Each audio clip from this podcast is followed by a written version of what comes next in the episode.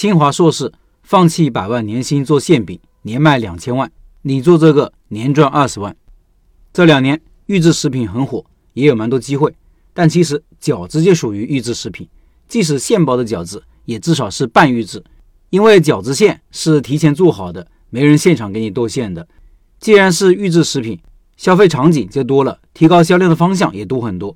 看看薛老板是怎么说的。他说：“由于我老婆是东北人，开店也是打着东北饺子馆的招牌，很多客人都是来找东北菜。南方人好奇那些经常听说的东北炖菜是什么味道，北方来的客人呢，想寻找家乡的口味。饺子毕竟是主食，经常有来这里出差的北方人把我的店当食堂，一吃就是一个星期，餐餐都是主食，几天也就够了。我店里只有凉菜，南方冬天阴冷，光吃凉菜喝酒越吃越冷。”我们自己做饭，其实也会做东北菜吃，毕竟要照顾媳妇的口味。但是我一直不敢上菜单，主要是因为自己没有经过专业的训练，怕上菜太慢，并且炖菜的做法非常耗时间。自从预制菜成为热门话题，媳妇他们跟老乡也经常说喜欢吃加热的剩菜，还说越溜越好吃。我就想，我自己为什么不能做预制菜呢？我原先的想法是把菜做好，放在电饭锅里保温，客人来了直接盛就好了。但这样做最后没卖完的就成了问题，因为一直保温的菜口味会下降。因为担心这个问题，就一直没做。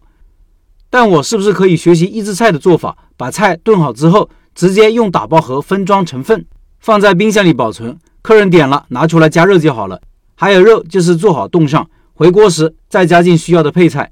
其实很多厨师和加盟店会把菜做成半成品，到店再重新加工，既做到了标准化，又加快了出餐速度。只是我们平时没有注意到这一点，饺子加盟店也一样的，总部把肉馅调好之后配送到门店，再由门店加入各种配菜，再包成各种馅的饺子。这种方法给的我灵感，我自己做的预制菜还更放心。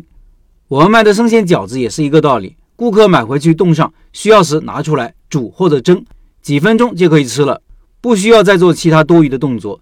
饺子里面味道调好了，有菜有肉有碳水。我们家两个孩子。早起先把水烧上去，叫孩子们起床穿衣服。起来后水也开了，把饺子下锅里，让孩子们洗刷，帮女娃梳头，准备好带学校的用品和水壶。等弄好后，饺子也熟了。吃完饺子，喝口饺子汤就可以出门了。高中生晚上放学回来，晚饭是五点多吃的，下课到家是十点多，正是长身体的时候，孩子肯定饿了。孩子自己可以从冰箱里拿饺子出来蒸一下，煮也是几分钟就好了。吃完不用洗碗。第二天家长收拾也只需要简单的冲洗碗碟，因为饺子吃完后碗上面不会残留油脂，所以我们卖生鲜饺子不光是为家庭解决了吃的问题，也给他们节省了很多时间。以上是薛老板的分享。说到预制食品和早餐场景，想起了刚看到的一个涂磊的一档节目，说的是年薪百万的清华硕士在大厂里待腻了，于是出来创业，做的就是属于预制菜，是牛肉馅饼。他的饼也主要是面向早餐场景，而且是家庭早餐场景。第一年销量就突破了两千万的销售额。家庭早餐这个场景确实值得很多人重视，有很多机会的。尤其是有上学子女的，早上起来要给小孩子打理洗刷，要做早餐，要送小孩子去学校，整个过程就跟打仗一样。对于早餐的要求就很苛刻。第一，营养是必须的吧？小孩子正是长身体的时候，肉类、蔬菜、碳水都不能少。快捷也是必须的吧？要三五分钟就能搞好，吃起来也方便。要不小孩子弄半天浪费时间。还有好吃也是必须的，不然小孩子吃一次就不吃了。我有段时间天天给小孩子煮鸡蛋吃，现在他看到鸡蛋都说要吐。他说鸡蛋没味道，不好吃。这么看来，饺子确实是个很好的选择，完美的满足了上面三个要求，并且我认为比牛肉馅饼好做。一个阿姨一个小时可以包两百个饺子，做两百个牛肉馅饼就难了。开饺子店老板一定要好好的开发这个消费场景，把这个消费场景做透，对消费者进行反复的宣传和教育。我觉得光做好这个场景，就可以给你的店带来不小的销量。不奢求像清华硕士一样年卖两千万，但更适合早餐的饺子，年赚二十万是没问题的。